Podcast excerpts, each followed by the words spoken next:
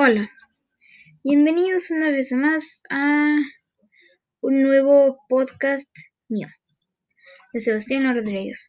Hoy les vengo a platicar sobre otro tema que va, o sea, el problema va hacia el ecosistema polar.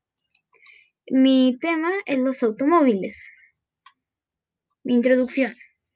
Elegí este ecosistema porque me gustan mucho los osos polares ya que son criaturas muy lindas y son una de las criaturas más maternas y maravillosas que existen.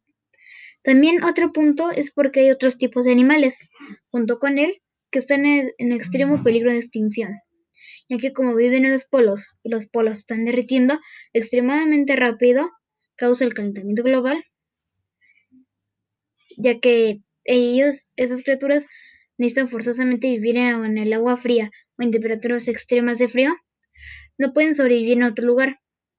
Por eso los invito a que me ayuden a devolverles por lo menos el frío de esas zonas. Y el calentamiento global pase en otro lado, pero temo que eso no se podrá. Así que mi punto es bajarle unos pocos niveles de calor, para que así puedan aún, aún así sobrevivir, no que ya no haya calor, simplemente que puedan tener el frío suficiente para poder vivir. Así que lo que quiero hacer es que me apoyen intentando hacer menos contaminación, ya que con eso se forma el calentamiento global.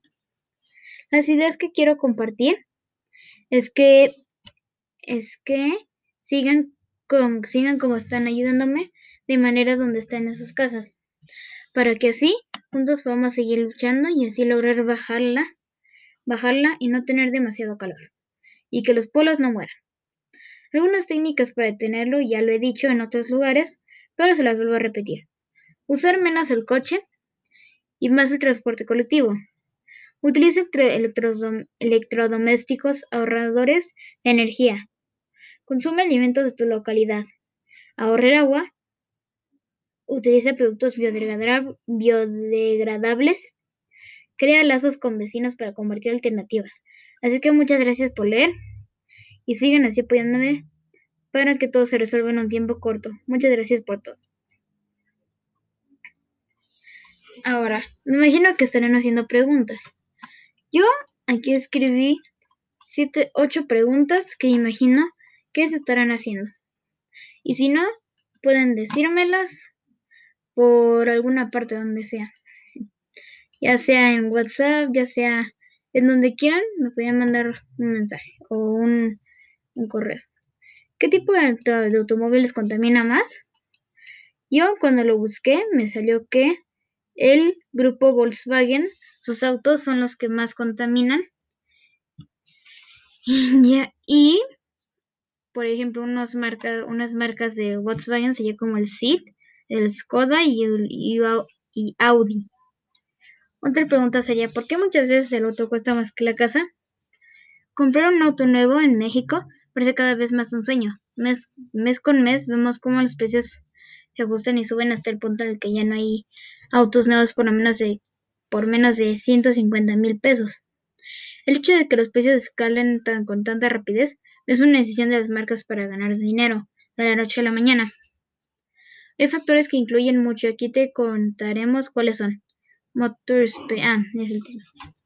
Mi punto era que, por ejemplo, sea la casa puede ser muy bonita y todo, pero el auto puede tener otras cosas, ya sea con una minivan para poder vivir allí, que es lo que hacen algunos. Entonces, pues a veces cuesta más el auto que la casa. ¿Qué parte del auto es la que contamina? Los motores de combustión interna de los vehículos emiten varios tipos de gases y partículas que contaminan el medio ambiente. Una de ellas, la más conocida, es el monóxido de carbono o el dióxido de carbono. Son las más conocidas. O los óxidos nitros. Pero también, simplemente por si alguien te lo pregunta, puedes decirle que el gas. ¿Cuál es el proceso en el cual se libera el gas?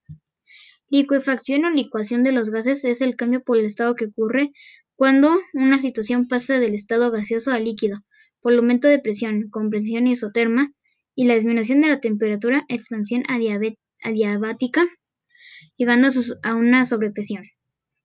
¿Cómo contaminan los automóviles eléctricos? Los automóviles eléctricos no contaminan. Por eso, otra técnica que quiero hacer pero no la dije porque luego es muy cara, sería tener autos, eléctricos, porque con eso ya no obtienen el gas y ya no contaminan y eso podría evitar por lo menos un porcentaje del calentamiento global. Y esos son por lo menos algunos puntos que les quería dar. Los demás ya no son tan importantes y lo demás sí eh, se, trata de eso que a ver si se podría que se compraran un auto eléctrico para así bajar el calentamiento global y que no utilicemos tanto el gas, ya que esos son para mí la mejor manera de evitarlo.